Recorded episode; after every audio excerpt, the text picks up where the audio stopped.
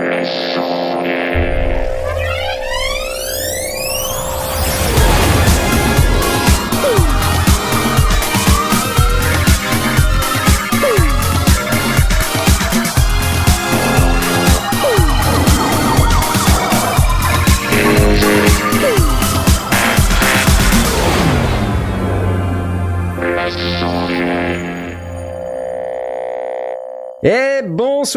bienvenue dans les sondiers C'est ça, c'est ça, oui, bienvenue Oui, j'ai euh, envie de vous souhaiter la bienvenue dans cette nouvelle émission dédiée à l'audio numérique techniques du son gratuit puis le vendredi. Oui, bonsoir, bonsoir Et voilà, j'ai des jingles qui se déclenchent n'importe comment car je ne suis pas dans mon home studio. Pour votre information, il y a 13 minutes, j'étais encore en train de tout brancher. C'était assez catastrophique. Bienvenue à tous nouvelle émission dédiée au, à l'audio numérique et aux techniques du son. Avec moi pour présenter cette émission, j'ai envie de commencer par Asmoth. Parasmot, c'est un, médic- médicament? Ben non, non, c'est pas du tout un médicament, je suis pas d'accord. C'est c'est qui qui parle là? On connaît pas? Ah, je Alors voilà, je voulais, voulais me Voilà. présenter, bonsoir, donc moi c'est c'est Asmoth, alors parfois on Ah, m'appelle Tom.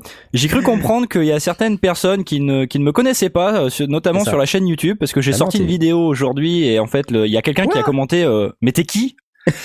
Donc euh, j'ai ressenti le besoin de me représenter aujourd'hui de- devant vous. Donc Non, euh, mais en fait, le problème, c'est que les gens qui regardent les vidéos, ils viennent pas écouter l'émission. C'est ça le problème. ouais, ils ont pas binge-watché euh, toutes mis- les vidéos en fait. Et il Voilà. regarde pas toutes les vidéos. Ils regardent pas toutes les vidéos. Ouais. Donc du coup, tu es un inconnu. C'est ça? Non, mais il faut se rendre à l'évidence. C'est ça. Tu, tu, tu n'es pas vraiment euh, connu. je- je ne suis personne. C'est toujours un plaisir de allez, discuter mais avec toi. si, allez, ah là là. Oh, attends, on va pas. Hein. Non, mais ça peut arriver. C'est vrai que c'était un peu marrant comme remarque, mais euh, voilà. Donc, euh, Asmoth, comment vas-tu de- depuis Bah, Dublin en Écosse? Bah ça, ça se passe bien, tu sais, moi je voilà, on est lundi et j'aime bien euh, tester si un matériel est beer-proof ou pas. Ouais, Donc, ouais, j'ai vu que tu avais ouais, fait une. a cette- dans cette vidéo, qui est quand même la vidéo, tu peux nous en parler deux minutes, non C'est quoi comme matos? C'est c'est euh, donc c'est un pédalier qui s'appelle le mode duo. Donc euh, c'est un processeur d'effet euh, qui peut servir euh, notamment pour la guitare mais pas que, pour du synthé, qui fait aussi synthé. Et euh, j'ai lu dans la doc euh, que euh, il était euh, beer-proof. Donc euh, ben j'ai j'ai- by Beer j'ai testé quoi, tu vois. Enfin C'est- je veux dire c'est ça me paraît fait. tout à fait normal. Je veux dire tu le J'aurais mets pas dans la toi, tu dans mets la pas doc, dans on la doc si si t'as peur que je teste quoi, tu C'est vois. ça, exactement. Tu l'as Voilà. testé et le test a été successful. Exactement. Bravo. bon, tu t'es quand même bien éclaté avec, j'ai eu. Hein. C'était marrant, ouais. C'était marrant. sympa. ouais. Ça m'a pris beaucoup de temps parce que c'est vraiment quelque chose qui fait. euh, Excusez-moi, je change en même temps. Euh, qui fait qui fait énormément énormément de choses, qui fait qui fait euh, le café et la vaisselle. Donc du coup, euh, ça m'a pris énormément de temps à, à tester parce qu'évidemment, avant de tourner, déjà tourner une vidéo c'est long. Et puis, euh, alors tester toutes les fonctionnalités pour vraiment pouvoir l'expliquer une fois que tu filmes, ça prend encore plus de temps. Donc euh, voilà. Mais c'était cool. Ouais, en tout cas, moi j'ai bien aimé. J'ai regardé ce matin très tôt et euh, du coup, euh, j'ai tout de suite envoyé un message en disant Faut la publier tout de suite, tout de suite ah On va la publier Quoi, mais immédiatement. non, mais je prends ma douche. Ah là là, qu'est-ce non, qui se je m'en passe fous, sors de la douche, tu publies tout de suite Voilà, donc on a publié cette vidéo, c'est euh, vachement bien. Donc si vous aimez cette vidéo, bah dites-nous parce que euh, comme ça, pour qu'on puisse encourager Tom, parce que si vous n'aimez pas cette vidéo, la prochaine va sortir dans 6 mois. Donc s'il vous plaît, Mais aimez cette vidéo. non Mais si Mais non Mais si Tellement si, quoi Personne ne m'aime, je ne fais plus de vidéos. J'ai pas dit ça. Non, mais tu le fais quand même. Bon, et avec moi pour présenter cette émission, nous avons Blast. Et oui, c'est lui. Comment vous aimez la voix Parce que moi, c'est. Eh ben, il y a de la nouveauté. Il y a de la nouveauté. Ta voix est nouvelle. C'est l'émission où tout est différent. Toi, t'es dans, ton, dans ta chambre. euh, Ouais, Moi, je suis dans un tout nouveau micro qui m'est arrivé euh, ce soir ouais. et que je suis en train de tester. Donc, du coup, vous allez euh, le tester avec moi. Euh, c'est le Stealth d'Astone. Wow. D'habitude, je suis dans Ah, le le. Spirit d'Astone et là, je suis dans le Stealth. Voilà. Donc toi, tu aimes bien euh, vivre dangereusement. Donc en fait, 15 minutes avant l'émission, tu te dis tiens, je vais changer de micro. Ben, ça a été un peu ça, oui. Je dis, oh, Ouais. sur quoi je vais le brancher, sur quoi je vais le mettre. euh, Bon, je l'ai branché dans la deuxième tranche du NIF parce que j'ai un, un NIF stéréo. mais non, mais sérieux quoi. Non mais faut, Mais- faut vraiment que t'arrêtes. Hein. Non, C'est vraiment mais- insupportable. C'est insupportable. Non mais attends. Tiens, Et tiens. comme ça, je vais pouvoir comparer en, en AB. En AB, ouais, ben ça va. hein. Vas-y, compare en AB pour voir. Non, non, non, je vais pas le faire parce qu'après vous allez dire que je, Comment? je vis dangereusement. Non mais moi je suis arrivé genre euh, 13 minutes au début de l'émission en disant train de te dire, Non voilà, j'ai il mon manquait un câble. On a, Ouais, on a des, des, des petits décrochages de, de, d'internet. Ouais, mais je suis loin. Je suis Ouais. pour ton info, mon home studio est euh, trois niveaux en dessous normalement. Et donc là, mon, mon Wi-Fi est deux niveaux en dessous, donc je suis hyper loin, donc ça, ça va couper de temps en temps. Ok, Je bah, suis désolé, hein. c'est comme ça. Mais c'est ça de pas avoir de home studio. D'ailleurs, moi, c'est un vrai problème. Je vous en parlerai une fois qu'on aura parlé de Jay. Oui, C'est tout toi. à fait. Comment Et vas-tu? Euh, Je vais bien. Et très Bien, bien. j'en suis fort aise. Quelle est ta euh, nouvelle du jour? Qu'est-ce qui est nouveau chez Euh, toi aujourd'hui? Qu'est-ce qui est nouveau? Ben, j'ai repris une vie normale, hein, pour euh, faire euh, un petit peu le point Wow. santé de Jay. Ça y est, c'est fini. Voilà.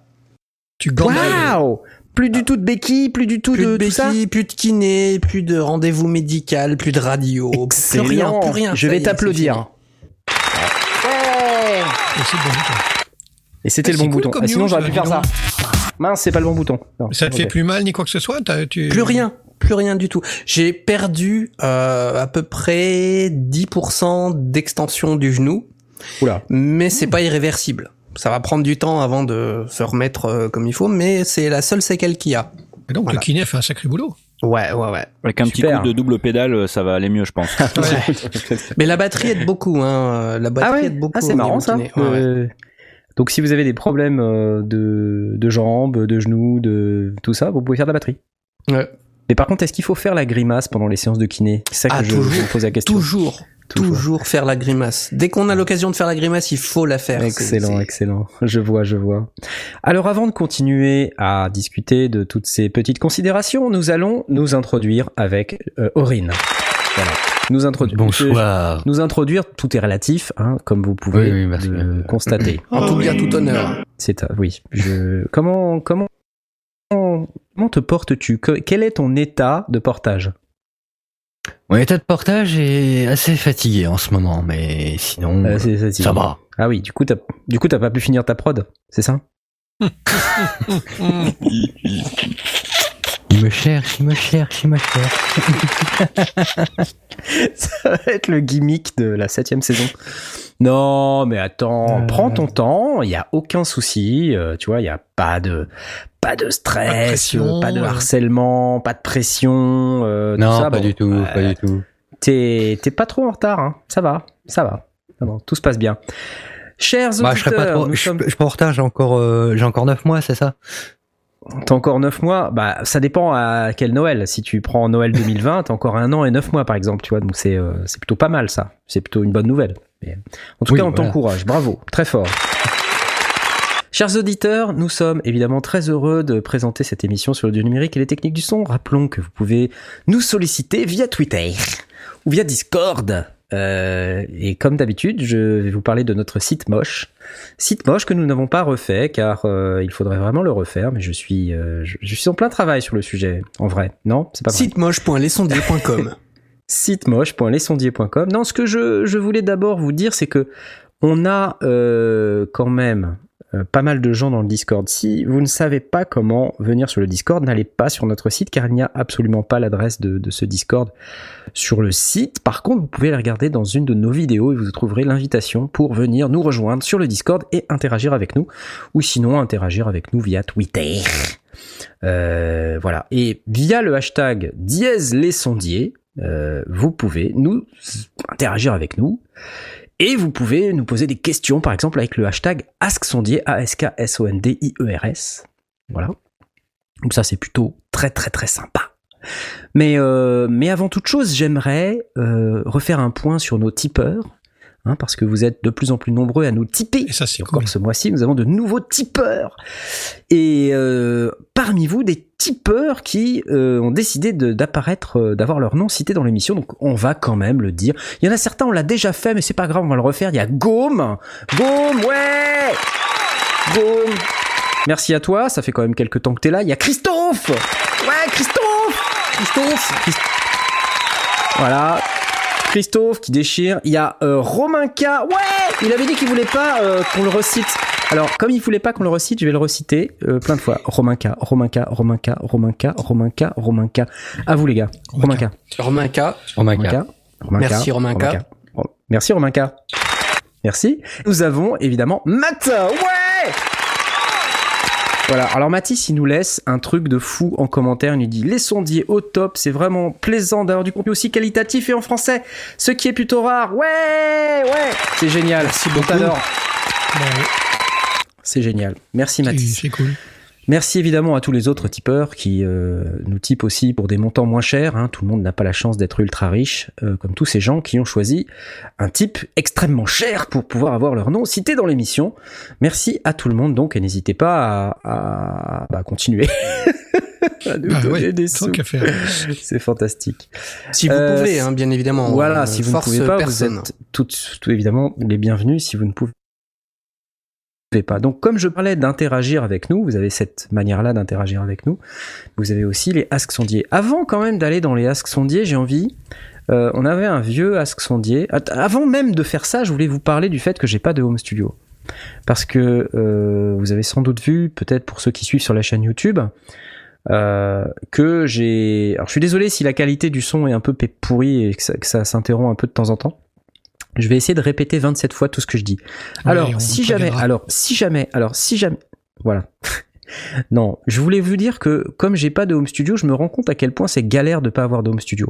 C'est vrai, hein Donc, Tom, toi qui n'as pas de home studio depuis, on va dire, le mois d'octobre, c'est bien ça. Tu, Ouais, c'est ça. Comment tu survis? Parce que moi, ça fait environ deux jours et j'ai envie déjà de frapper des gens. Comment tu fais? Bah, c'est vraiment pas évident parce que je peux pas faire grand chose ou pas grand chose en même temps, euh, vu que. Alors moi, c'est encore pire que toi, c'est-à-dire que moi, j'ai qu'une seule pièce pour euh, euh, dormir. Enfin, en gros, je voilà, j'ai une chambre, c'est tout. Dormir, c'est pour les euh, faibles. Ouais, dormir c'est dormir c'est pour les faibles. Euh, et du coup, tu vois là, si je veux mourir. shooter une vidéo, je je peux pas parce qu'il faut que je que je range absolument tout pour que ça pour que ça apparaisse nickel. Euh, je peux Ouais. pas laisser euh, mon matériel sorti, c'est-à-dire que Vive le gros plan. Ouais, super, ouais. J'ai mon mini Nova, euh, j'ai connais ça, toi, Blast, Nova, hein. mais Ah ouais, oui, non, mais là, là, j'ai shooté une vidéo tout à l'heure. Et alors, c'était vraiment plan serré parce que faudrait vraiment pas prendre le plan large. Il y avait un bordel autour. C'est incroyable. ça fait peur les plans serrés. Hein. Moi, je sais pas. Hein. tu, tu ranges, euh, tu ranges 0,2 mètres carrés et puis C'est tu ça. fais un plan sur ce Bah, Juste, euh, Ouais, tu parles.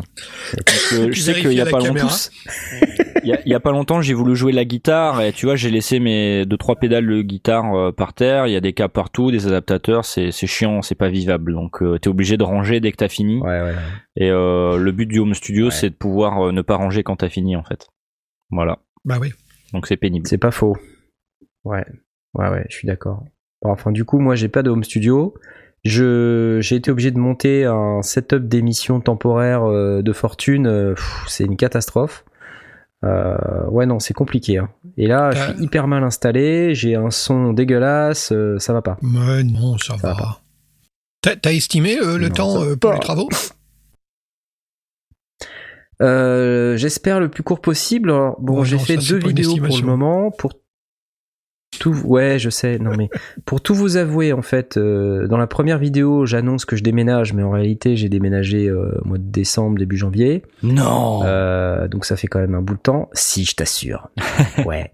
Et depuis, j'ai quand même utilisé un peu euh, l'espace que je vous ai montré. J'ai d'abord fait faire le parquet très rapidement, en fait. En fait, Mm. avant même de déménager, le parquet a été fait.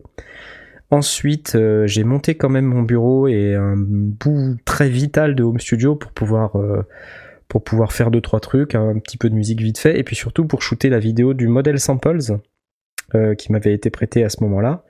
Et en fait, depuis la semaine dernière, là, l'électricien est arrivé. On a, j'ai mis beaucoup beaucoup de temps à trouver un artisan euh, qui comprenne en fait ce que je voulais, parce que en fait, quand tu t'adresses à un électricien, euh, la plupart des mecs, euh, ils comprennent pas quoi ce que c'est qu'un home studio, euh, et puis ils comprennent pas quand tu leur dis au fait j'ai neuf synthés.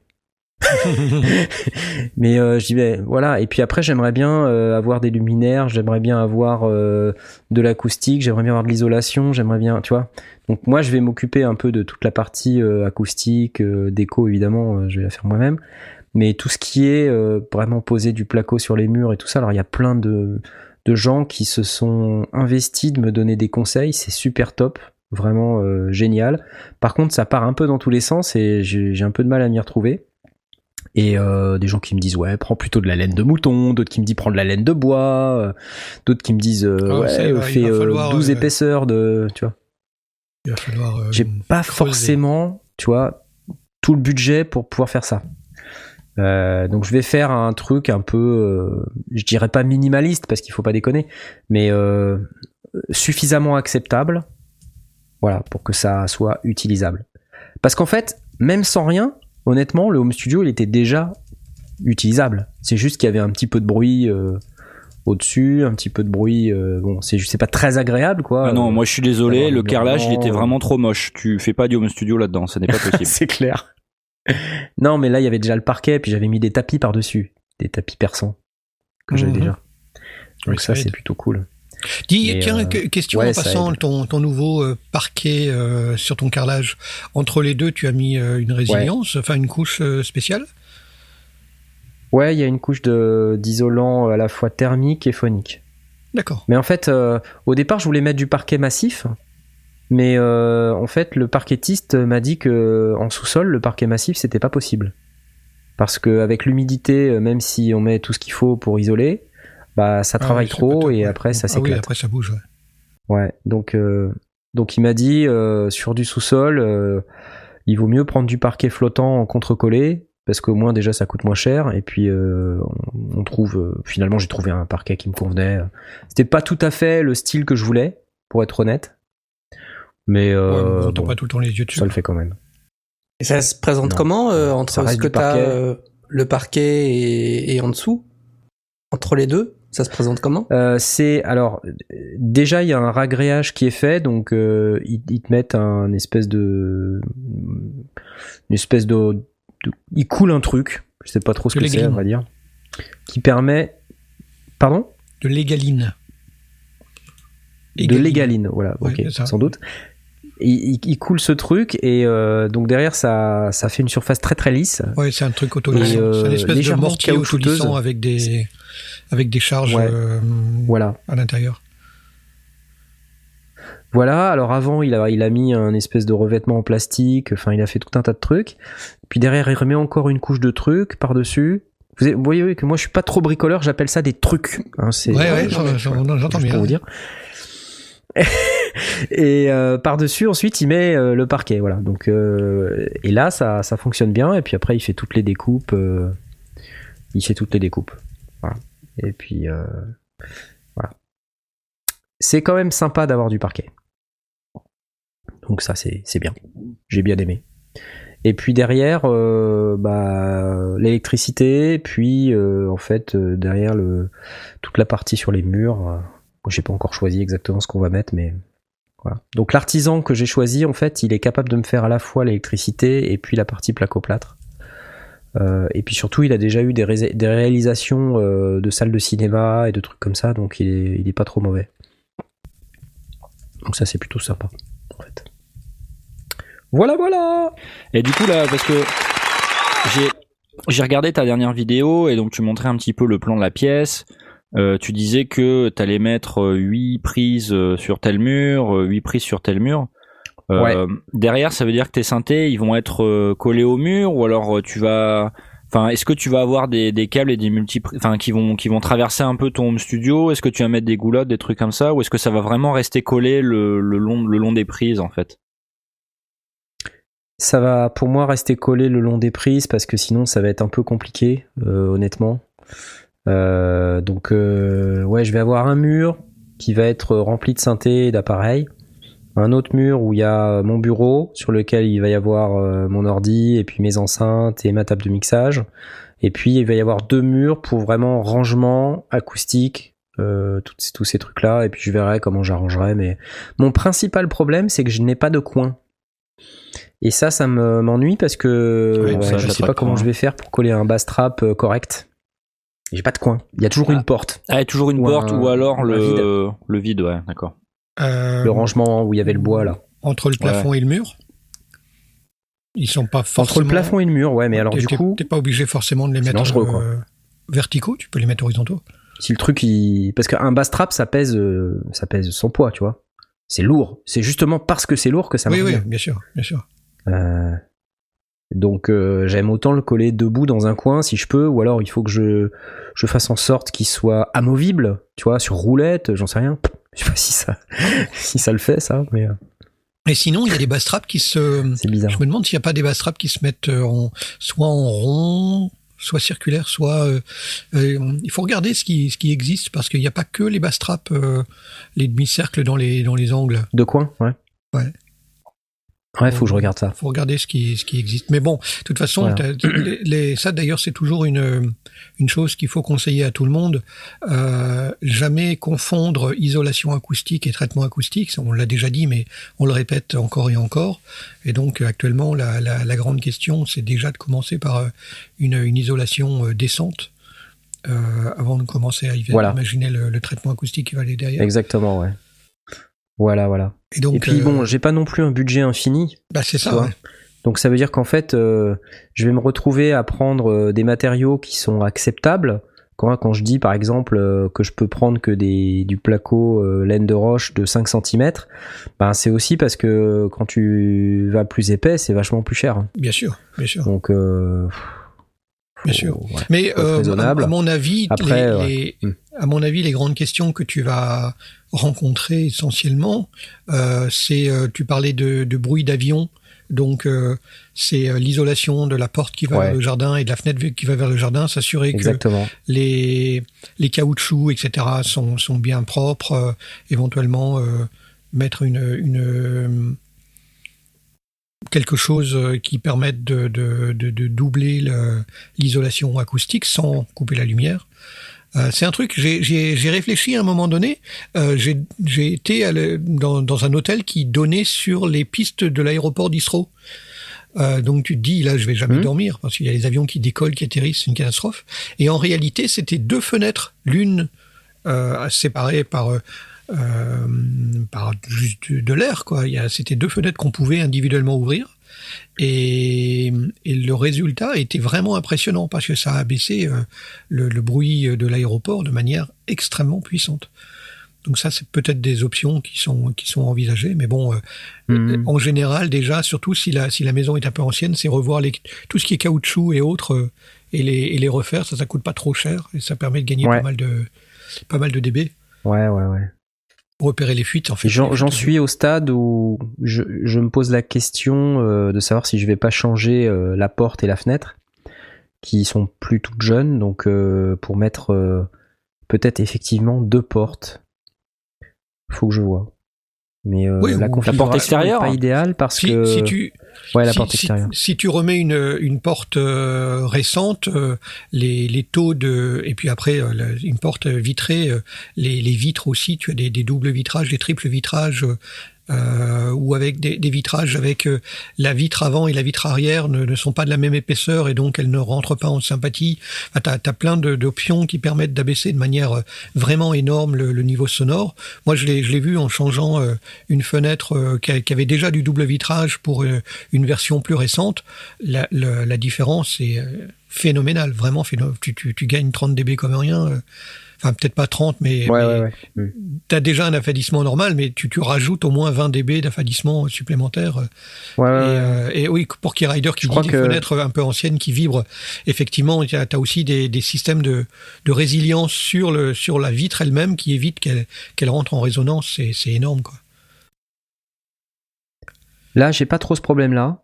Euh, par contre, euh, j'ai le problème de l'ouverture de la porte parce qu'en fait, à la sortie de la porte extérieure, il y a un escalier. Donc, ça veut dire que la porte s'ouvre obligatoirement Vers vers l'intérieur. du studio. Ouais. Donc, si je mets une deuxième porte, ben là, je suis Ouais, voilà, c'est Mais c'est pour ça, je, je suis pas sûr que- qu'il faille changer la porte. À mon avis, il faut envisager de Mhm. éventuellement de, de remplacer la, la porte par. euh, enfin, je veux dire, pas forcément doubler la porte Euh, C'était une des options euh, de, de, de, de l'hôtel euh, à Isro, mais bon, on était quand même dans des niveaux sonores qui étaient délirants. Euh, Ouais, ouais, mais si tu envisages de changer châssis, euh, châssis et, et porte, tu peux faire un truc qui est vraiment euh, étanche, avec euh, soufflet qui se descend au sol, euh, enfin qui se lève quand tu quand tu ouvres la porte, mais euh, qui descend et qui qui, qui s'applique au sol quand tu quand tu la fermes, euh, Ouais. avec un triple Ouais. vitrage. Enfin, tu peux te retrouver avec euh, une, une isolation euh, par rapport à l'extérieur qui est vraiment euh, vraiment très forte. Et puis après, euh, oui, le, le, Ouais, plafond, il y a encore le travail du du contact direct euh, au travers des poutres. Donc ça, ça aussi, c'est à voir si ça, si ça vibre, si ça tape. Enfin, c'est un boulot, quoi. Mm, mm. Mais il y a moyen quand même de, de, de, de ouais. gagner beaucoup. Ah non, mais- Ouais, bah déjà, euh, en mettant, euh, je te dis, du placo euh, 8 cm sur tout le plafond, mais par contre entre les poutres, parce que Ouais. sinon il y aura vraiment pas de... Ça va vraiment faire bas de plafond, quoi. Bien sûr, ouais, ça te- Euh, je pense déjà que on va voir ce que ça va donner.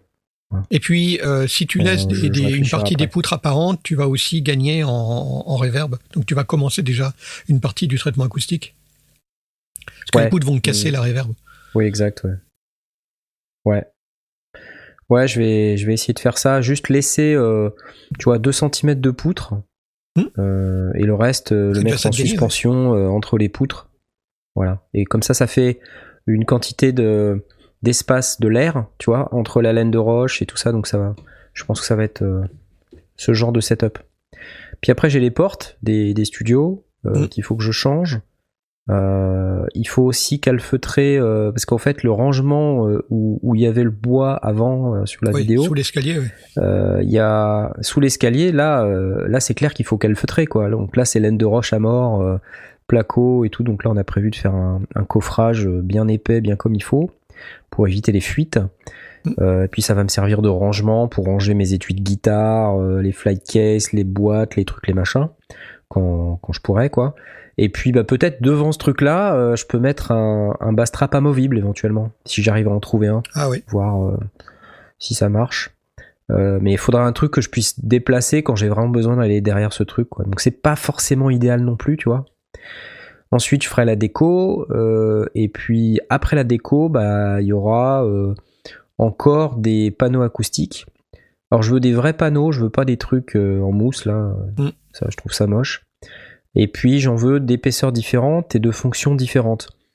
Un des problèmes que je vois, c'est que il va pas y avoir beaucoup d'espace de mur de chaque côté, quoi. C'est-à-dire que par exemple les synthés, eux, euh, ils vont occuper quand même pas mal le mur de droite. Euh, et, là, euh, ça risque de poser un petit souci pour pouvoir mettre des panneaux acoustiques si vraiment j'ai besoin de panneaux acoustiques. Par contre, derrière moi, là, il va y avoir de l'espace, donc là, je vais mettre ce qu'il faut. Et sur la gauche, je vais réserver de l'espace aussi pour mettre des panneaux. Peut-être que je mettrai aussi un diffuseur euh, au fond. Euh, Oui, pour, peut-être, euh, oui. Voilà, et puis peut-être, je sais pas, euh, euh, essayer de- d'avoir un truc qui casse un peu l'angle droit euh, du plafond, juste au-dessus de la console, juste au-dessus de- de- du monitoring, euh, en suspension au-dessus de moi, euh, pour euh, justement éviter les mauvaises réflexions. Quoi. Je vais voir ça, je, je réfléchissais à ça comme ça, je me disais, bon, voilà, peut-être que ça peut le faire comme ça. Est-ce que tu Ça peut vas... pas être pire qu'avant. ouais, tu m'étonnes, ouais. Euh, est-ce que tu vas garder, euh, parce que là, du coup, t'as mis du parquet, mais est-ce que tu vas remettre tes tapis euh, au sol, du coup? Ouais, je pense que je vais remettre mes tapis au sol. Oui, je pense que ça peut avoir son intérêt. ouais. Après, ça, c'est- ça, ça dépend surtout de comment euh, ta pièce va continuer à réagir, parce que faut pas complètement la fadir. Il faut qu'elle garde une certaine, euh, une certaine Ouais. acoustique, un petit peu quoi. C'est le fameux live end, euh, dead end, euh, d'avoir une partie que tu qui matifie un petit peu, mais une partie qui qui donne de l'air. Sinon, tu as l'impression d'être dans un pot à yaourt. hein. On est d'accord. On est d'accord, c'est pour ça que je pense prendre euh, aussi un diffuseur à un moment donné, Mm. que je vais mettre au fond du studio. Et puis euh, un truc joli, tu vois, un truc en bois là, qui, euh, qui permette d'éclater un petit peu tout ça pour éviter que les mauvaises réflexions arrivent tout en même temps. Que ça éclate un peu tout ça sur l'ensemble de la pièce. Et puis que ça donne pas un truc trop carton non plus, quoi. Voilà. Sacré projet. Hein. Ouais. J'ai hâte. Voilà, je m'applaudis, tiens. Et avant de passer aux questions des auditeurs, j'avais aussi une question pour Jay parce que on avait, euh, on avait dit que tu sais, t'avais des problèmes de. Ça, on avait eu une grosse discussion. On avait. En effet. Euh, ouais. Et puis je me demandais, mais alors du coup, qu'est-ce que t'as mis en application? Est-ce que ça t'a aidé? Qu'est-ce que t'as pu faire? Est-ce que tu peux nous raconter tout ça? Alors c'est vachement mieux depuis euh, depuis que j'ai écouté vos conseils.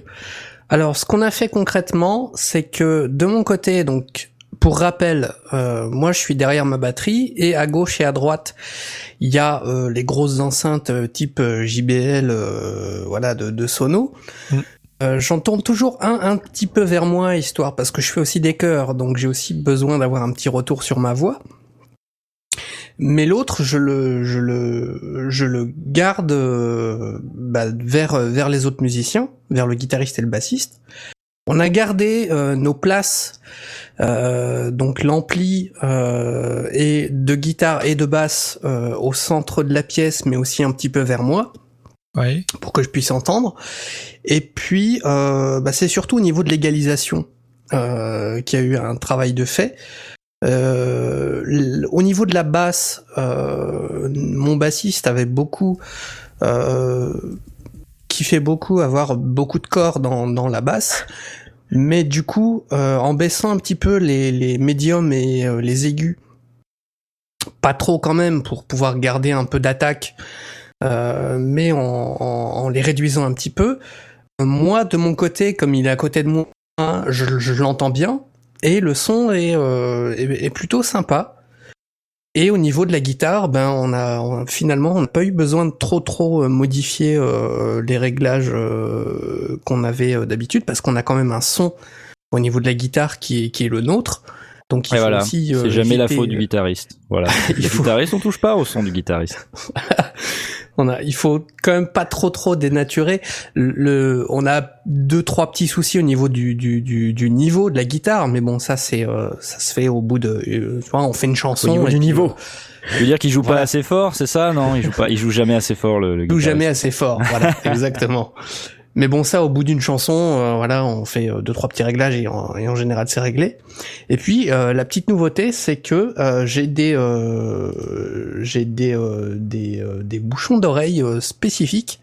ça, on va hmm. peut-être en, reparler tout à l'heure. Ah ouais, ça il faut. Ouais. Mais mine de rien, le fait d'avoir moins de, de, de, de décibels dans les oreilles, ça permet moi, en tout cas pour mes chœurs, de m'entendre chanter et puis, euh, bah, comme on a tous un peu euh, les mêmes, euh, les mêmes, les mêmes bouchons d'oreilles spécifiques, on arrive un petit peu à réduire tout le, le, le, son global dans nos oreilles de ce qu'on entend.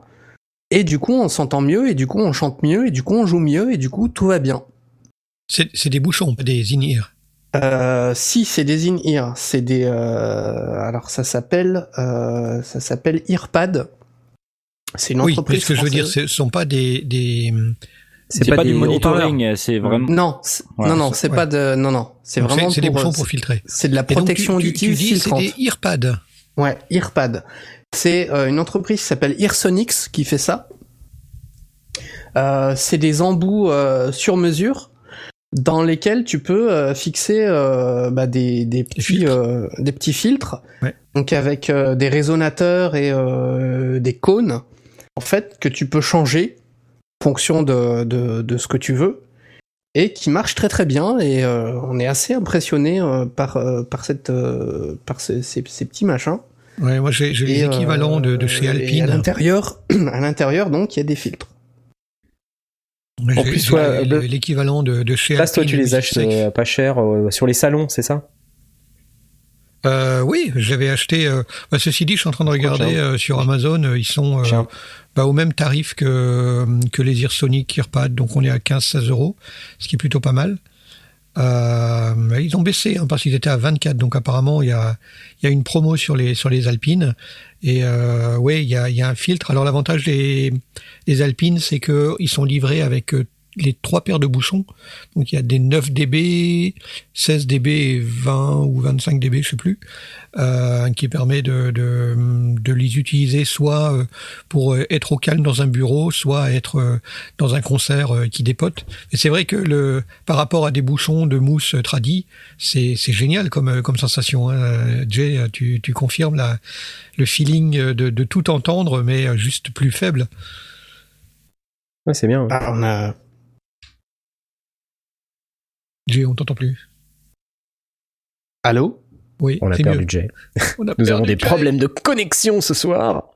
Ah, j'ai des petits problèmes, ouais, je vous entends pas, pas beaucoup. Ok, bon ben je, je disais euh, que euh, tu, tu dois confirmer cette, cette sensation assez extraordinaire que le, le son est plus faible, mais on entend quand même tout, toutes les fréquences sont respectées. Oui, exactement, exactement. C'est dingue d'ailleurs. La première fois que je les ai mises, c'était assez euh, assez ouf. On sent quand même qu'on a des trucs dans les oreilles, hein, ça faut pas se le cacher. Et, euh, au niveau de, de, de, de, la réduction des, des décibels et de la restitution fréquentielle, c'est ouf. Je l'avoue. Et il baisse de combien de dB les tiens? Et je ne vous entends plus. Il, baisse de combien de dB les tiens? Bah il a mis ses bouchons dans ses oreilles, du coup, du coup il t'entend plus parler, quoi, tu vois. Ça marche bien les earpads là, dis donc. Euh. bon, on a perdu. on a, perdu, Jay. on va lui poser des questions. Euh.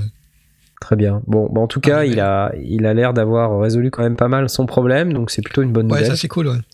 Euh, on va peut-être pouvoir passer aux, questions des auditeurs, si vous voulez bien, puisque euh, via le hashtag DiezAscondi, vous pouvez nous poser des questions, soit sur Twitter, soit sur, euh, Discord. Hein. Et cette semaine, on a une question de LRK, LRK qui nous pose cette magnifique question, mais d'abord... Papa jingle, papa jingle C'est cela, oui. Bonjour à tous, je serais intéressé, si le sujet n'a pas déjà été abordé de manière récurrente dans le podcast, par les sujets suivants. Mesure et réglage de la puissance sonore dans le cadre du home studisme. Quelle est pour vous la puissance sonore de travail slash confort slash limite? Considération à avoir s'il y a une différence entre les basses et les hautes fréquences sur la puissance et le niveau d'inconfort, la protection auditive, prévention des risques auditifs dans le milieu du son, que ce soit amateur ou professionnel, on en entend peu parler, je trouve. Mais c'est essentiel de préserver ses oreilles, je, confirme. Je n'ai plus assez de doigts pour compter les personnes que je connais qui souffrent d'acouphènes parce qu'ayant subi une exposition à une puissance sonore trop élevée pendant l'adolescence, moi inclus.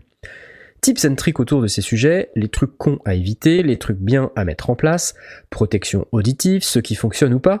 Même si les réponses à ces sujets relèvent en majorité du bon sens, je suis curieux d'avoir vos retours d'expérience et avis. Excellente question, j'ai envie de vous dire. Ça sent le BUR 128 là. Ouais, alors, ouais, possible. Possible. Alors, euh, je, je sais pas qui a une opinion sur le sujet. Moi, on m'a toujours dit qu'il fallait pas dépasser 85 dB. Est-ce que j'ai bon Est-ce que j'ai pas bon? C'est aussi ce qu'on m'a dit aussi. 85 dB, c'est 85 pas beaucoup, dB, c'est la limite. C'est pas beaucoup. Hein. il y a, y a deux, il y a, il y a deux grandes catégories. Il y a, enfin, on, parle de, de studios professionnels. Il y a effectivement des auditoriums qui sont à 85 dB. Euh, alors c'est du dB pondéré en SPL évidemment, mm euh, à un mètre, euh, selon les, les à un mètre, 85 dB à un mètre? C'est euh, 85 dB débité à un mètre pour un watt de puissance, quelque chose comme ça, non? Ça me paraît pas beaucoup. Parce que 85 dB à 1 mètre, euh, dis donc. Euh, oh, c'est fort. Hein. Non, 85 dB, c'est hein. le bruit d'un. Je crois que 80 dB, euh, c'est le bruit d'un aspirateur un peu ancien. Donc, non, c'est fort quand même. Hein. Tu trouves ça fort, toi? Le, le, La règle, c'est. Alors, il y a, y a, de plus en plus d'audits, d'auditorium, qui tournent à 79 dB. Hein. Mmh. donc, 6 dB de moins encore. C'est une question de, comme d'habitude, de calibrage, euh, sachant que là, je, je parle, enfin, c'est des, des, normes que je connais mal, mais qui sont surtout des normes liées à la, à des auditoriums pour faire des, des films ou, ou, pour de la télévision, euh, qui ont de toute façon un qui demande un LRA, un, un loudness range de 20 dB maximum c'est l'ordre d'idée de, l'ordre de travail. Donc les bruits dits faibles sont 20 dB en dessous des bruits dits forts. Donc euh, euh, ça va. Il n'y a, y a, pas besoin d'avoir plus que ça en réalité. Le... Ah, Attends, bah, ça, ça dépend, euh, ça dépend comment, parce que y a, toi tu parlais euh, pondéré SPL. Euh, moi je connais pondéré A, pondéré euh, c'est du pondéré euh, A, je crois. Voilà. Je, suis sûr de rien, hein, c'est vraiment à vérifier, mais grosso modo, from the top of my head, c'est euh, effectivement 79 ou 85 selon le type d'Audi, euh, pondéré A. Euh, Alors, Alors- pondéré A, qu'est-ce que ça veut dire pour nos éditeurs hein? C'est, en gros, on applique une courbe. alors de, de mémoire, c'est, un filtre qui, qui, alors la manière dont on me l'a expliqué, mais là quand je le lis euh, en, en ce moment pendant que je fais le, parce que l'expliquer, on a toujours, on peut toujours expliquer, on peut se dire ouais, moi je connais la, la définition, puis en fait quand tu regardes, tu la connais pas vraiment. Euh, la pondération A, si je lis la définition technique de Wikipédia, qui est évidemment euh, tout est vrai hein, quand c'est sur Wikipédia, sous la forme de tableau de coefficients à appliquer par mesure, aux mesures par octave ou par tiers d'octave. Euh, ouais. Moi, ce qu'on m'a gros, c'est une expliqué, courbe qui, euh, qui rabaisse légèrement les, les, les graves et les c'est une courbe qui, qui reproduit en fait le l'audition normale d'une oreille humaine. Moi, c'est comme ça qu'on me l'a expliqué.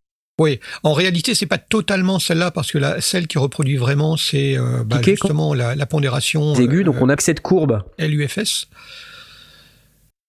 Euh, oui, on, on se, on, se, on se marche dessus. euh, on a des soucis de connexion, mais ouais, euh, on a des petits soucis. le, le, la pondération A, c'était une des c'était la pondération qui, à l'origine, était acceptable parce que relativement simple à reproduire d'un point de vue électronique, Ouais. euh, qui effectivement met plus en, en, évidence les médiums qui sont euh, bah, ce que les oreilles perçoivent mieux et abaisse un petit peu les basses et les aigus parce que finalement c'est ce que les oreilles filtrent le mieux, sachant que la vraie pondération la plus proche des oreilles, euh, c'est la pondération qui est utilisée pour Allez, Asmod, dis-le pour moi, le BUR 128, c'est le fameux LU, l'unité de loudness. Bouh Bouh C'est la fameuse unité. Donc, en fait, c'est ce qu'on appelle la pondération K. C'est pour ça qu'on entend régulièrement parler de LKFS et pas de LUFS, mais en fait, c'est la même chose. Le- le- la pondération K, c'est celle qui est vraiment la plus proche d'une vraie courbe qui correspond à, ce, que, ce que ressentent les, les, les oreilles. Mais la pondération A, elle est généralement acceptée pour mesurer de toute façon euh, quand, quand un voisin va se plaindre du bruit que, que des gens vont faire, c'est de la pondération A. Quand on va mesurer le bruit général dans les, dans les bureaux euh, pour s'assurer qu'on ou dans les usines pour s'assurer qu'on n'est pas trop fort euh, ou de l'exposition, c'est de la pondération A. Dans les concerts, c'est de la pondération A. Tout ça, c'est c'est- c'est sur cette base-là. Donc, c'est celle qu'on utilise pour déterminer dans l'auditorium, afin que les gens qui travaillent là euh, toute la journée euh, ne, ne, ne subissent pas de fatigue euh, auditive. Elle est effectivement calée calibrée à 85 ou à 79 selon les, les types de- d'audi. Mais le Ouais. comment et où c'est mesuré exactement, j'en ne sais pas. Ouais. Moi, j'ai retenu que sur un concert, pendant des années, et là j'apprends en faisant la recherche pendant qu'on en parle, sur un concert, normalement, une limitation sonore doit être de mise de 105 dB euh, pondéré A euh, sur 15 Oui. minutes. Voilà. Euh, alors après, c'est à quelle distance? Parce que forcément, quand on parle de dB, il y a forcément une distance. Moi, pour moi, quand on dit ça, c'est à 1 mètre. Ça veut dire que si tu te places à 1 mètre euh, d'une enceinte, avec un élément de mesure qui sait appliquer une pondération A, c'est-à-dire une courbe qui va reproduire plus ou moins fidèlement en fonction d'une norme donnée le- le- la courbe d'écoute de l'oreille humaine, alors tu ne dois pas dépasser 105 dB. Sachant que quand on parle de Oui. pondération A, là je suis en train de regarder un tableau pendant que je vous parle, pondéré A, ça veut dire que 250 Hz, euh, ça fait quand même, euh, en pondération A, euh, on applique une pondération de moins 8,6 dB.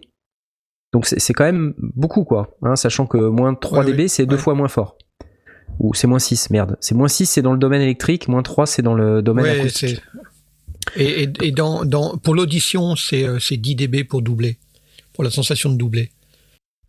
Ah bah moi j'avais Parce que la, la, la, la pression au sein des oreilles, c'est encore différent. Mais On n'est pas d'accord. bon, Peu non, importe. non, mais je veux dire, je veux dire par là la, que la pression acoustique, Ouais. la, la, la pression électrique et la pression acoustique, c'est moins 3 et moins 6. Et, euh, et la sensation au niveau des oreilles, c'est-à-dire que si tu fais un, un panel d'écoute pour dire euh, comment est-ce que tu entends ce, ce, ce son, est-ce est-ce qu'il est plus fort, moins fort, est-ce qu'il est deux fois plus fort, c'est de l'ordre de 10 dB. Ouais. Bon, tout ça pour dire que la pondération A, elle applique une, une diminution euh, globale du, du volume, c'est-à-dire que ce que ce qu'on va mesurer en, en, pondération euh, Z, qui est le, le zéro quoi en fait, euh, en pondération A, c'est beaucoup moins. Euh, donc quand on va prendre un élément, un appareil de mesure et qu'on va se mettre à 1 mètre d'une enceinte et que sur un concert on ne doit pas dépasser 105 dB. Alors je lis d'ailleurs que c'est passé à 102 dB depuis je sais Oui, pas oui, quand. maintenant ouais. c'est 102 dB. Et en on France, voilà, et en France, oui, pardon. Euh, donc 102 dB. euh, Enfin, moi, je me, je- très régulièrement, j'ai fait des concerts où j'avais euh, effectivement, euh, bon, avec un appareil de mesure discutable, mon téléphone, hein, avec une application, euh, j'avais très régulièrement aux alentours de 95 dB. Voilà. Et c'était fort, mais c'était pas insupportable. Donc quand tu me dis 85 dB à 1 mètre, euh, je me dis euh, mince alors, c'est vraiment pas fort. Ouais, mais attends, il faut pas oublier que les gens qui travaillent dans les studios, ils y bossent toute leur journée, Ouais. euh, et ouais. que tu les exposes pas à une à une pression Oui. acoustique supérieure à D'accord. 85 dB D'accord, d'accord. C'est pour la durée, d'accord, ok. Je comprends très bien. Euh, Et alors, le- alors- du coup, et ça, ça a son importance, c'est que une fois qu'on est calibré, il faut surtout pas décalibrer. C'est-à-dire que en fin de journée, quand on est fatigué, on a tendance à pousser le volume, et c'est là où justement on se met euh, dans le, enfin, on va on va faire du mixage pourri parce qu'il va être totalement décalé par rapport au, au truc. Donc il faut vraiment arriver à calibrer son niveau. Et une fois qu'il est calibré, on finit par s'habituer et quand on va, on va entendre et on va dire, là, on est dans les clous, mon, mon mixage, il sonne comme il doit être et pas en fonction d'un vue-mètre ou d'un truc comme ça. Enfin, on va le vérifier à la fin. Mais euh, il y a vraiment cette, cette notion de calibrer son, son studio et puis après, on n'y touche plus. Alors, du coup, si on essaie de revenir dans la question de LRK, Mm. donc on sait qu'il y a une limite. Alors euh, voilà, on a parlé de 85 dB, on a parlé de 105 dB, 102 dB, euh, on a parlé de pondération, de distance, etc. Euh, donc évidemment, ça dépend de la durée qu'on vient de dire. Ça dépend, euh, ça dépend effectivement euh, de la distance. Euh, donc ça veut dire que quand on a des, des écouteurs, par exemple, ou quand on est proche de ces moniteurs de home studio, euh, enfin moi je sais que je peux pas rester pendant trop longtemps devant mes moniteurs de home studio ou avec un casque super fort sur les oreilles sans commencer à, à ressentir une certaine fatigue sonore. Bien sûr. Oui. Donc euh, je crois que les hautes fréquences, euh, enfin moi en tout cas ça m'affecte beaucoup, ça me fatigue. Je, je perçois la fatigue sonore sous forme de fatigue physique qui se déclenche et qui me donne envie d'arrêter quoi et de et de me reposer vraiment au sens euh, de faire quasiment une sieste quoi. Ah ouais. Donc euh, ça c'est vraiment assez assez compliqué à gérer et souvent on s'en rend pas compte quand on est sans expérience. Donc euh, on est tenté de dire ouais c'est cool et tout et d'écouter super fort. Mais il y a beaucoup d'ingénieurs du son qui font des mixages à, à fort niveau de manière très courte en fait, juste pour contrôler le comportement du mix euh, sur, sur une très courte période. Et ensuite, ils reviennent à des niveaux assez bas finalement, puisqu'on se rend compte simplement en, en faisant ce- cet exercice à la maison, hein, que quand on baisse le niveau de, de manière déraisonnable, vra- vraiment très très bas, on n'entend quasi plus rien. Par contre, on entend les imperfections de son mix. Ouais, c'est vrai que Exactement, c'est une ouais, bonne ouais, pratique. euh, je sais plus qui euh, j'avais vu raconter ça euh, sur internet parmi les gens qui, qui donnent des conseils, mais euh, qui s'était fait une, une config sur son Mixbox, juste un, un plugin euh, genre un, tu sais, un stéréo gain, tu vois, à moins 20 dB. Ouais. Et euh, du coup, et quand il voulait Mhm. contrôler son mix, il avait juste qu'à appuyer sur un bouton et Appuyer sur le bam, bouton. Voilà, ouais. Mm. Oui, tu as, tu as des. D'ailleurs, il y a pas mal de cartes son qui ont un bouton moins 20 dB euh, qui Ouais. permet euh, automatiquement enfin, pad, ça- s'appelle. le, le, le, le bouton pad euh, qui va du coup baisser euh, les moniteurs. Alors ça peut être pratique si quelqu'un rentre dans la pièce et veut te parler, bah du coup tu peux aussi baisser, mais euh, c'est surtout pour pouvoir vérifier euh, à niveau plus bas. Mais euh, moi je suis plutôt dans, la- Ouais. dans l'approche même inverse. Enfin c'est un coup plus bas et un coup plus haut. Pour moi c'est vraiment avoir un niveau Ouais, moyen, ouais, ouais. raisonnable, confortable, dans lequel tu peux rester euh, 3-4 heures sans être euh, complètement épuisé. Et justement, pour moi, c'est le, c'est la sens, c'est, c'est cette impression que du coup, si tu as cette fatigue, c'est que tu mixes plus trop fort. Euh, Donc du coup, il faut baisser le, le, le niveau général dans lequel tu mixes d'une manière euh, habituelle, parce que tes oreilles vont finir par s'habituer. Euh, les, les oreilles filtrent à un moment donné, elles se débouchent quand, quand, elles euh, entendent faiblement et elles se bouchent quand elles entendent trop fort. Mais bon, au moment donné, tu restes, c'est fatigant, quoi. Donc, si tu rabaisses tout ça, tu as, tu vas avoir la possibilité, effectivement, de temps en temps, de monter. Tu, tu boostes de 20 dB pour dire, ok, est-ce que j'ai la patate que je veux Qu'est-ce que, qu'est-ce que ça me donne? Mais ça, c'est quelques secondes, une minute maximum, et aussi la possibilité de, de baisser de 20 dB et de dire, ok, qu'est-ce que je chope encore Ou carrément d'aller dans la pièce d'à côté et dire qu'est-ce qui, qu'est-ce qui reste dedans? Est-ce que j'ai pas trop de basse? Est-ce que euh, j'ai pas un truc pourri qui euh, qui transparaît euh, C'est euh, mais d'une manière générale, il faut vraiment être capable d'avoir un niveau qui te permette de rester 3-4 heures face à tes moniteurs sans ressentir de fatigue à la fin. Et Après, moins le, le niveau est, est fort, et plus on a besoin de concentration pour, euh, pour vraiment euh, saisir toutes les subtilités du son. je suis pas sûr. Et, euh, Je suis pas sûr non plus. Je suis pas bah, sûr. je- Non, je, Je sais non, pas, parce que ça peut induire aussi une fatigue aussi de de de- d'être plus concentré parce que le niveau est plus faible, non? Non, Je je pense pas. pas. Non. c'est- Je, je, je pense pas que ça, ça joue sur la concentration.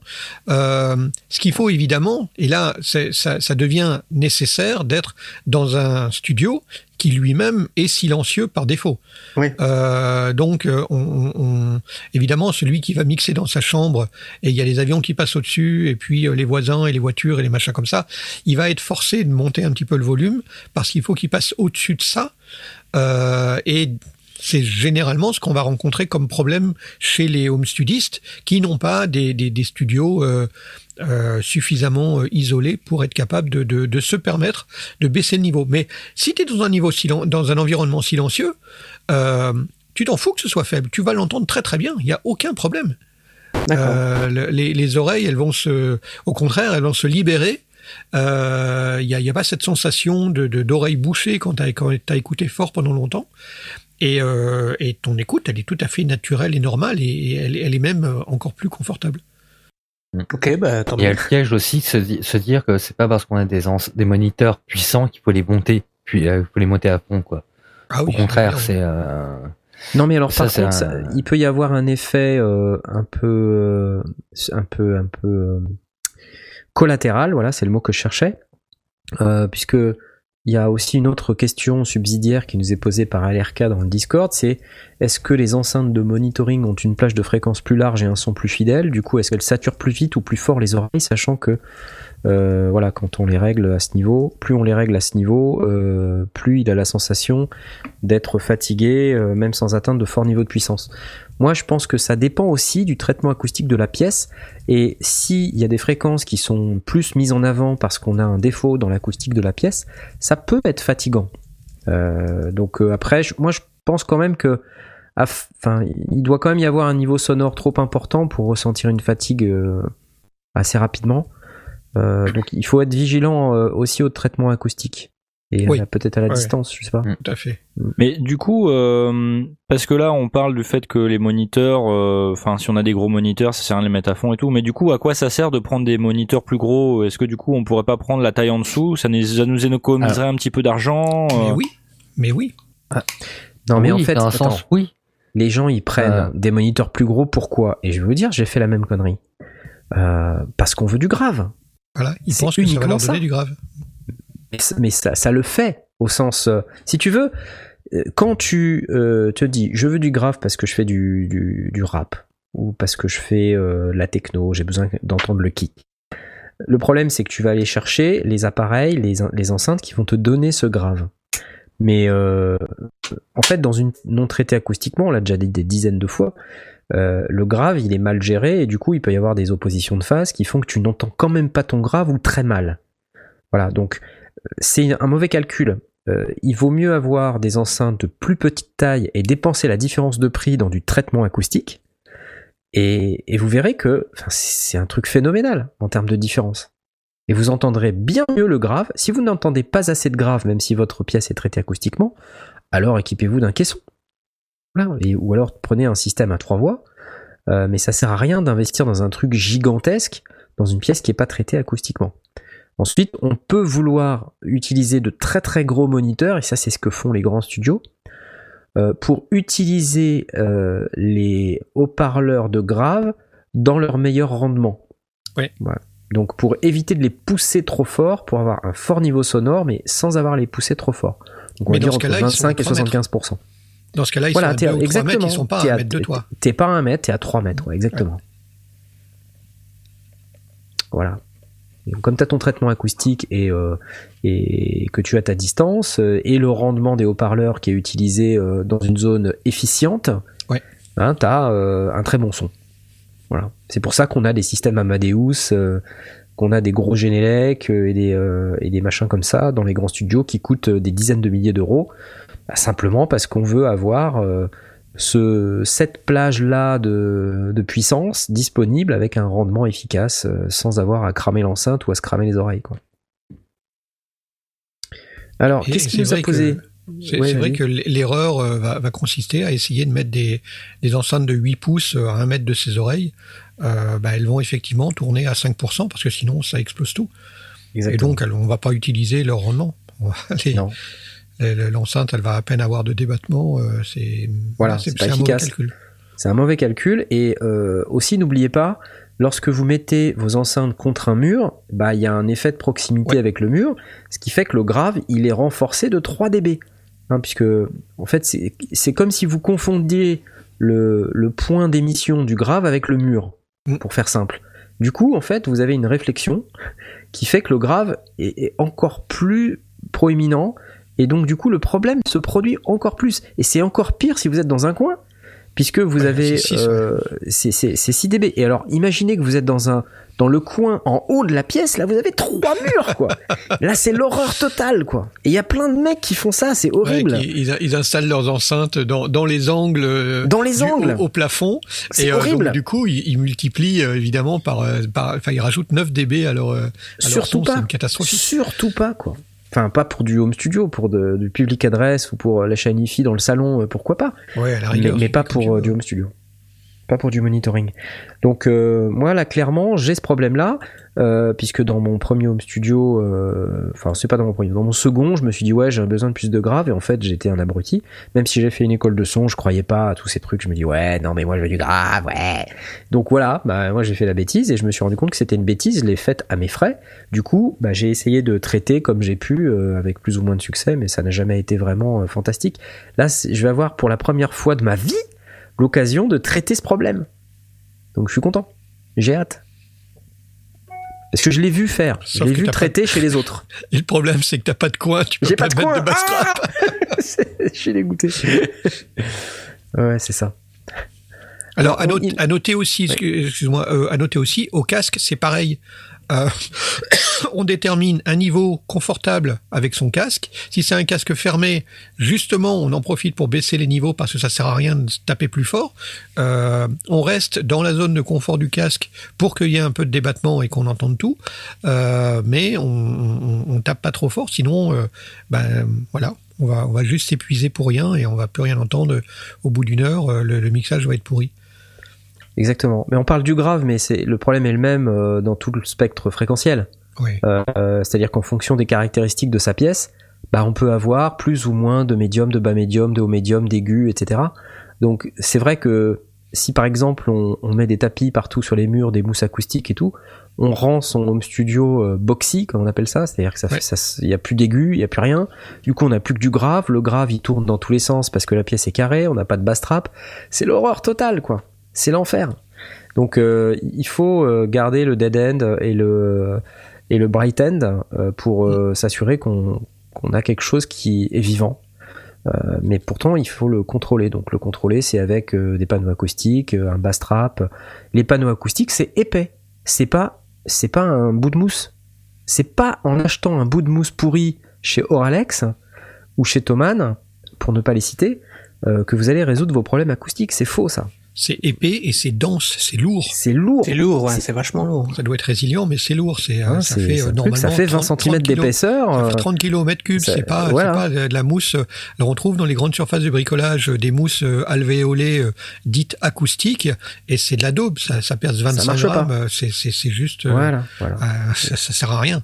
Et les boîtes d'œufs, on a déjà dit, ça Alors, marche les boîtes pas. Et en ouais. plus, ça pue et c'est dangereux. ça, Ça peut prend prendre feu. Donc euh. Oralex, euh, c'est pas suffisant en fait, c'est ça que Oralex, pour moi, ça n'est pas suffisant. On Si peut, c'est si c'est le haut, ça peut aller, mais ça dépend de, de ce que tu as Euh, besoin alors, de traiter. Attends, Oralex, c'est bien si euh, tu as par exemple un studio de radio euh, où c'est plus de la voix, d'accord, et tu as besoin de couper euh, l'effet de de diffus, de réverb diffuse de ta pièce. Ouais. Là, tu vas y arriver parce que quand tu fais de la radio, tu as besoin d'avoir un son sec. D'accord? Tu fais du podcast, de la radio, tu as besoin d'avoir un son sec. Donc là, les mousses acoustiques, nickel. Si tu fais euh, de l'enregistrement de livres audio, si tu fais ce genre de trucs, à la limite, même si tu fais de l'enregistrement de voix exclusivement, des chanteurs, des chanteuses, ça peut même le faire. Par contre, dès que tu vas euh, passer dans le mixage d'instruments euh, avec un, un spectre fréquentiel beaucoup plus complet, c'est niette, quoi. Non, non, ça, Oui, il faut pas, faut pas confondre cabine de prise et, euh, et cabine de mixage. L'endroit où on mixe, il faut euh, que l'ensemble des fréquences soient Ouais. bien restituées. Quand on est effectivement euh, cabine de prise de, de son, ça peut être très très boxy parce que ben, beaucoup vont préférer rajouter euh, la reverb parce qu'ils veulent la maîtriser en post-prod. Euh, bon, en même temps, euh, une prise avec un petit peu d'air euh, et, et- et dans une euh, dans un studio qui a un petit peu de, de brillance, pas forcément beaucoup, mais une brillance pour du chant, euh, c'est quand même plus agréable. Mais pour de la voix, effectivement, voix radio, euh, le livre lu, etc. Euh, moi, j'ai vu pour euh, pour la, la Ligue Braille qui fait de la lecture de, livres, c'est mat à mort. Ils, sont dans des dans des cabines qui font euh, 2 mètres de hauteur, euh, 1 mètre 20 sur 1 mètre 20, et, et c'est tout tapissé de mousse. Il y a, rien qui qui rebondit. Et la, la voix à écouter, c'est très très très sec. C'est vraiment boxy. Ouais. Et alors, du coup, là, tu rentres pas derrière le mec qui a lu un bouquin pendant deux heures dans ce truc-là, quoi. Parce que là, Ah oui, non, là, c'est, ça sent le travail, là. Aussi, oui. En même temps, euh, bon, après, il y a, y, a des- il y a des cabines qui, euh, euh, on peut faire quand même des aérations euh, avec des avec des systèmes euh, qui ne laissent, enfin, qui restent euh, acoustiquement intéressants. Enfin, c'est d'ailleurs euh, c'est assez magique. hein. Ça, ça me fait penser. Vous vous souvenez de cette euh, cabine qu'on avait été voir, où qui avait même pas Ouais, de porte au- à la musique Messeux. Oui, oui, oui. Et tu Ah rentres dedans et le Ouais. son ça baisse de, de 30-35 décibels. Enfin, c'était extraordinaire. C'est une espèce d'escargot. Donc en fait, avec un système de chicane, il y a moyen de faire en sorte qu'on puisse faire rentrer de l'air et en faire sortir aussi, donc de- d'aérer, sans pour autant qu'il y ait de de de la de de, de l'audio qui passe. C'est c'est par le principe de Ouais. oui, c'est des chicanes. C'est Vicoustics euh, qui faisait ça. Bicoustic qui faisait ça, oui.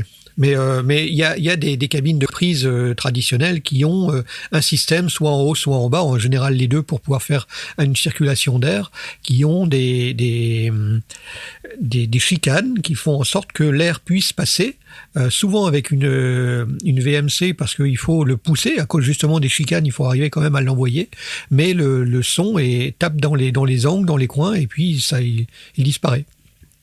Je t'ai posté ton, Ouais, ton je vois, test ouais. du Vic Boost. euh, Qu'est-ce qu'on était jeunes à ce moment-là. ouais. Ah, on était jeunes et beaux. Ouais, ouais.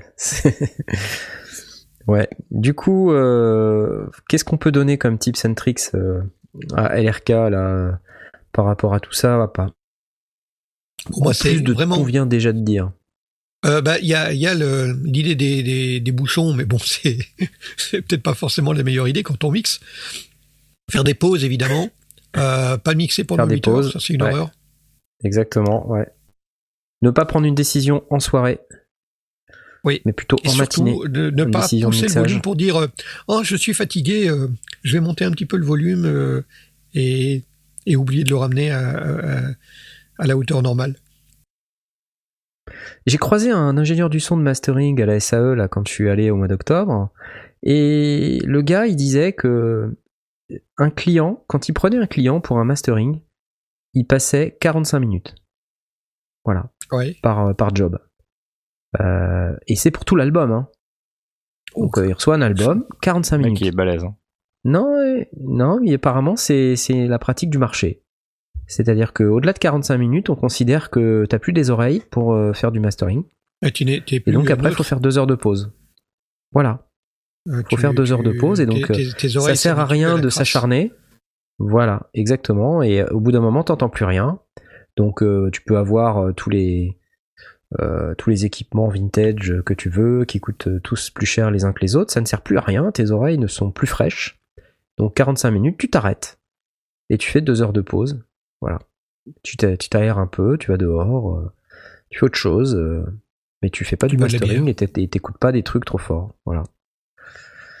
Et il disait que s'il dépassait euh, cette durée-là, bah, ça, le, ça le handicapait parce qu'il savait qu'il pouvait faire 3-4 clients dans la journée comme ça, tu vois, euh, sur des albums complets, et que ça lui faisait euh, comme ça son chiffre euh, sans aucun problème, et que ses clients étaient très très contents, qu'il il obtenait d'excellents résultats, et que en fait ses meilleurs mastering, il disait le meilleur mastering que j'ai fait, je l'ai fait en 20 minutes. C'est fou, non? 20 minutes. Bah, Et là, tu ouais. te dis, bah, je sais pas, le mec, il s'est fait payer plus de 1000 euros, euh, je sais pas.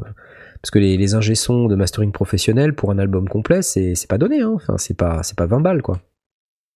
Là, il y a En que chez temps, euh, tu- Lander. tu, payes, hein, euh, tu payes leur expérience. Hein. Exactement. Et puis, bah, le, le matériel qu'ils ont, le son qu'ils arrivent à produire. Il y a une espèce d'assurance, en fait, chez ces mecs-là, qui arrivent à comprendre comment les, fréquences interagissent entre elles. Et moi, je me souviens que pendant la masterclass à la SAE, le gars, il faisait des trucs et puis je comprenais rien. Pourtant, je veux dire, euh, je suis pas un lapin de trois semaines en son, quoi. Enfin, ça va, hein, je, je, je, me- je m'en sors. Mais je comprenais rien parce que je j'entendais pas. Bon, après, on n'avait pas l'environnement. Mais j'entendais pas la différence. Et puis lui, il, était là en train de dire Ah ouais, là, c'est cool, là, tu vois. Et moi, j'étais là et je regardais, je- je vois pas la différence. Enfin, je l'entends pas. Et euh, beaucoup de gens autour de moi euh, osaient pas dire qu'ils entendaient pas la différence. Et tu, te tournes vers eux et puis ils te disaient ouais, ouais. Mais en fait, tu sentais bien quoi. Ils entendaient pas beaucoup mieux quoi. Peut-être éventuellement en tendant l'oreille, on en sentait une différence, même quand le mec faisait genre test AB, tu sais. C'est Mm. pas, pff, ouais, pas franchement. euh. Donc là, je pense qu'il faut vraiment connaître ces enceintes à fond, à fond, à fond. Il faut connaître ses limites aussi et connaître son matos d'une manière générale et puis avoir une culture musicale euh, phénoménale, tu vois, pour entendre les différences entre une prod de... Le mec te disait quand même, euh, ouais, le son de 2010, c'est pas pareil que le son de 2012, quoi. Ce que je peux Mm. parfaitement comprendre. Mais euh, je veux dire, c'est comme un sommelier, tu vois. Tu... Bah oui. Il faut vraiment l'avoir pratiqué. Euh, Moi, je me vois pas dire le son de 2010, le son de 2012, j'en sais rien, quoi. Ouais, des trucs qui sont pas En plus, sur palpables un style en nous, particulier. tu vois, pour eux c'est évident en fait, Euh, c'est un truc de fou. Exactement. C'est un truc de fou. Exactement. Et c'est un métier que je, voilà, je, je suis pas de, certain de pouvoir faire, moi. À moins d'avoir euh, vraiment beaucoup d'heures à y passer et puis de, de faire de l'entraînement auditif. Enfin bref, pour tout ce qui est protection, on en a parlé un petit peu. Euh, je pense qu'au-delà de la protection, euh, éviter de se mettre euh, en risque en mixant trop fort, ça c'est vraiment une bonne pratique. C'est du bon sens, effectivement. Donc, euh, bah voilà, moi j'ai rien de plus à dire. hein. Et il faut, il faut pas non plus oublier que quand on mixe, on n'est pas en train de faire le mastering. Donc on a, on n'est pas en train de chercher le, le pouillem de dB. On est en fait, on, on est en train de faire en sorte que ça tous s'entendent bien comme on le veut, avec des bons, des bonnes différences, parce que du coup c'est pas un niveau sonore, c'est une différence sonore. Euh, mais on n'a pas besoin de mixer fort. Le, le mastering fera ça. Mais euh, tant qu'on mixe, on n'est pas dans la situation de, de, mastering, donc ça sert à rien de pousser les, potards à fond et de ne pas avoir de liberté ensuite de créer de la dynamique et des choses comme ça. Donc ça, c'est aussi euh, jamais oublier que le mixage est une phase, le mastering en est une autre, même si le mastering est simplifié par euh, je mets un, un LA2A et un, et un limiteur euh, en, en fin de chaîne, euh, ben c'est après, quand, quand tu as fait ton mix, après tu commences à Je mets un preset euh, Tyrax de ICA Multimédia. un, un maximizer ou ce que tu veux, mais à la rigueur tu le fais, tu le fais si tu veux, c'est pas un problème. Mais au moment où tu mixes, tu n'actives pas ces produits-là parce que tu es en train de mixer. Et du coup, euh, tu, tu peux avoir vraiment ton oreille qui va se, se faire à toute la dynamique que tu vas, que tu vas essayer de, de donner, à tout le, tout le placement, stéréo, la profondeur, les fréquences, tout ça, c'est du mix, c'est pas du mastering. Ouais, ouais. C'est pas au terme du mixage que tu vas avoir ton gros son euh, final. euh, Voilà, Que il faut tu que ce vas soit avoir, beau, euh, pas fort. Alors, ça dépend. Voilà. Ça- non, mais tu peux, tu, tu, peux, peux, déjà tu avoir un peux, gros ça son peut aider. Tu peux, tu- voilà, tu peux Et avoir un. c'est pas le but. Tu peux- un- un tu peux donner correct. une direction, mais euh, Tu peux d'ailleurs installer euh, sur euh, sur ton master, poser par défaut un compresseur, un limiteur, euh, histoire de, pouvoir le comparer en, cours de travail avec d'autres prods, par exemple. Évidemment, si tu compares ta prod en cours de mixage avec une prod qui est terminée, masterisée, c'est pas comparable. Donc peut-être que tu vas pouvoir vouloir poser un, compresseur, limiteur, un petit peu basique, mais un petit peu violent, mais tu ne l'enclenches que pour la vérification tu le supprimes après pour continuer ton mixage. Sinon, euh, tu vas nulle part. Hmm. Hmm. Bon bah voilà, ça fait pas mal de pistes de réflexion là pour LRK. Hein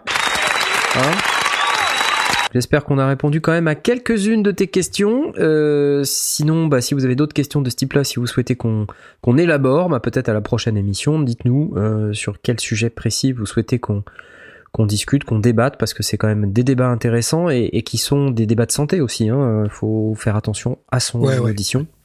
Les acouphènes, euh, on se les traîne ensuite euh, toute la vie quasiment, hein, euh, pour certains. ça peut être moche. Ceux qui hein. savent pas, donc un acouphène, c'est un sifflement, donc quelque chose qui reste dans l'oreille tout le temps, même la nuit, le jour, tout le temps. Et donc c'est vraiment pas drôle, pas drôle du tout même. Ok, on a aussi une autre question de Ludo. Y'a pas de jingle, y'a pas de jingle. Question rapide, hein. Question guitare. Euh, qu'en est-il du blindage de la guitare? Cuivre alu, pourquoi, comment? J'ai mis le buzz et je pense que la solution se trouve là. Oh, oh, oh, oh très bonne question, très bonne question, oui ben, Moi je vous laisse, hein, salut Ouais. ouais. Pour moi, je sais pas, Tom, bah alors, t'as une idée?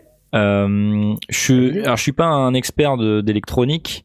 Euh, en ce qui concerne le blindage de guitare, bou, euh, j'ai alors parce que j'ai recherché un petit peu du coup. Euh, en ce qui concerne la différence. Attends, pardon, pardon, pardon, excuse-moi, pardon, pardon. Tiens, voilà, ça c'est pour toi. D'accord, ok. En ce qui concerne la différence entre cuivre et aluminium, euh, j'ai pas de réponse formelle à apporter. Il euh, y a des gens qui disent que le cuivre c'est mieux que l'aluminium sur Internet. Il y a des gens qui s'écharpent. Hein. C'est un petit peu comme la différence euh, analogique et numérique, sauf que là c'est est-ce que je dois blinder avec du cuivre ou de l'aluminium sur Internet? Donc bon, voilà. Ce que je sais c'est que moi j'ai déjà fait un blindage de guitare avec des feuilles de cuivre autocollantes et bah, a priori ça fonctionne bien.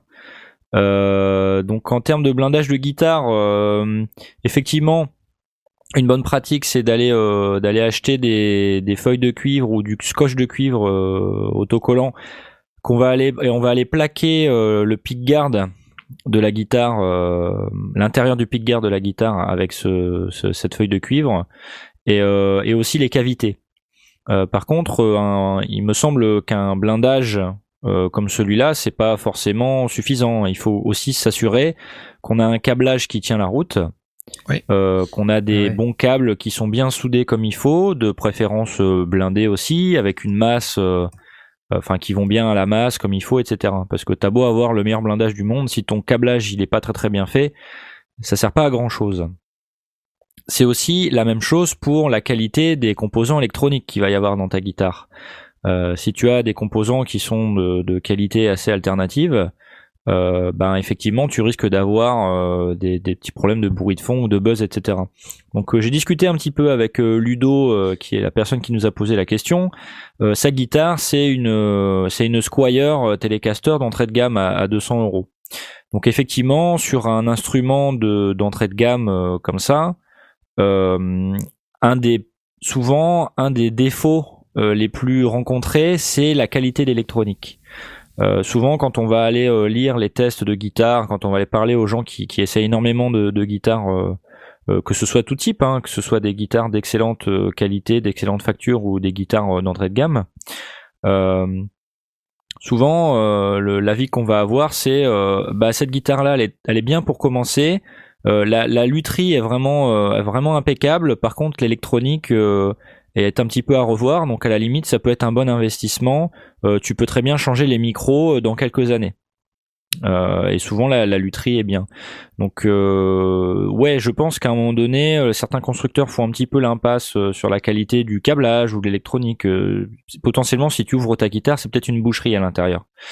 Donc euh, il faut un petit peu faire attention, à, faut un petit peu faire attention à ça. Euh, un autre conseil aussi, parce que souvent le, les buzz, c'est un petit peu la, galère pour les guitaristes. Moi, je sais quand j'étais au, Grand Rex, euh, quand je suis allé faire le reportage au Grand Rex avec Serge Babkin, euh, sur le, concert là, il y avait le guitariste et euh, il avait un buzz. Et donc en gros c'était un petit peu le gros débat entre le guitariste et, euh, le l'ingé son Serge en mode bah il y a un buzz ouais mais moi là je viens de m'acheter cette nouvelle pédale donc c'est pas possible il y a pas de buzz. Et Serge il est là bah écoute moi je sais pas quoi te dire ça vient pas de moi quoi hein, donc voilà.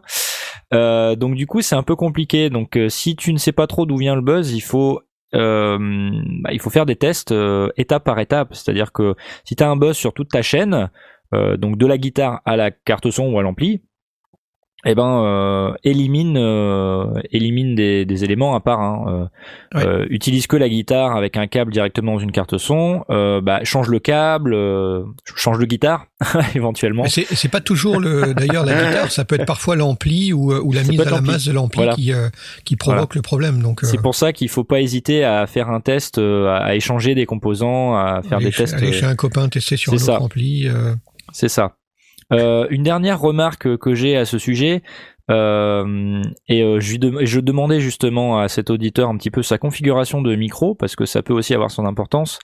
Euh, donc il a une télécaster, donc c'est deux micros euh, de type le simple, simple bobinage, des single coil, et il se trouve qu'en fait les, les, micros à double bobinage, donc des humbuckers, c'est mieux en ce qui concerne les buzz, le bruit de fond, etc.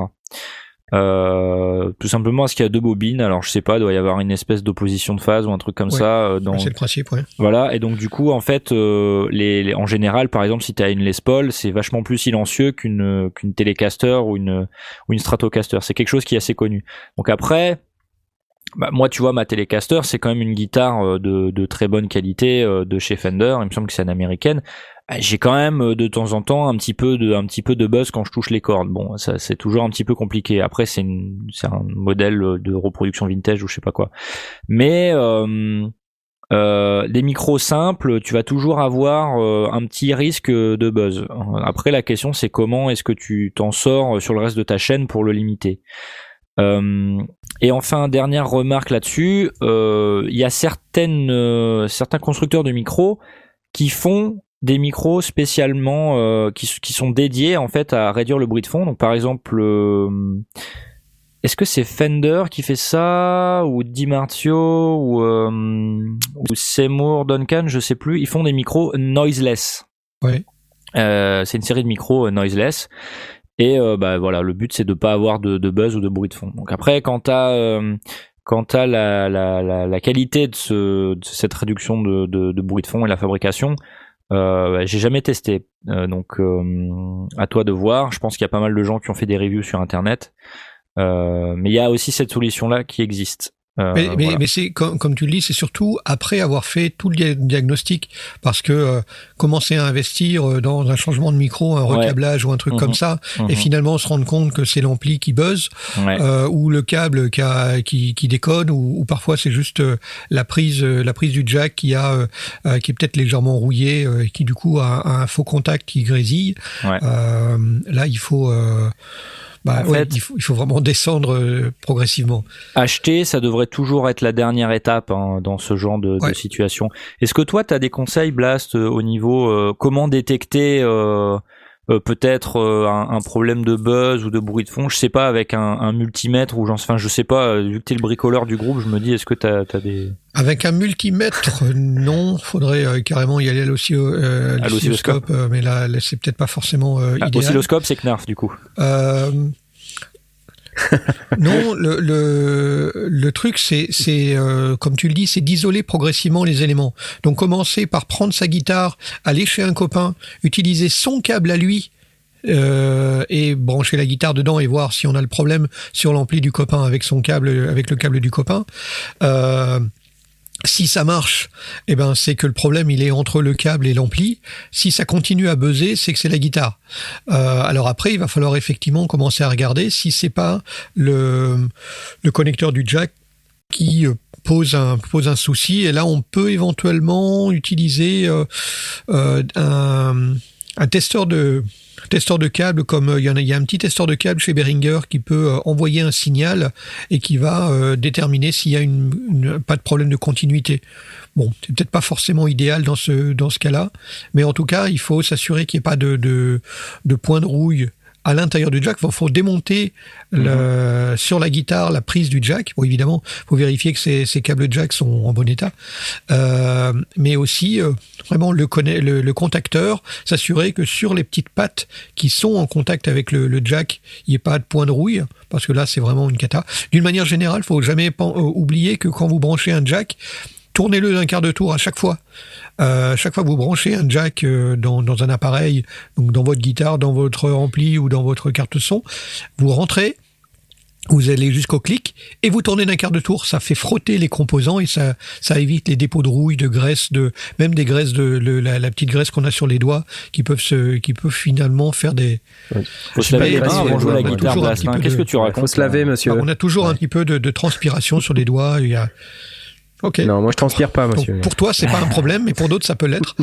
Euh, et puis après, effectivement, commencer à envisager de, de blinder la, la guitare. Alors, les, les, juste un petit truc, c'est quand on met les, les feuilles, si on prend des, des, des feuilles de, de bande autocollante, qu'elles soient en alu ou en cuivre, euh, souvent la colle elle-même n'est pas conductrice. Or, il faut faire une cage de Faraday. Et pour ça, il faut, il faut arriver à refaire un contact entre chaque feuille que- qui va tapisser le fond de la cavité et le, et le et avoir aussi un contact entre le, cuivre ou l'aluminium qu'on va mettre sur le pick-guard et le, ce qui est dans le, fond de la, de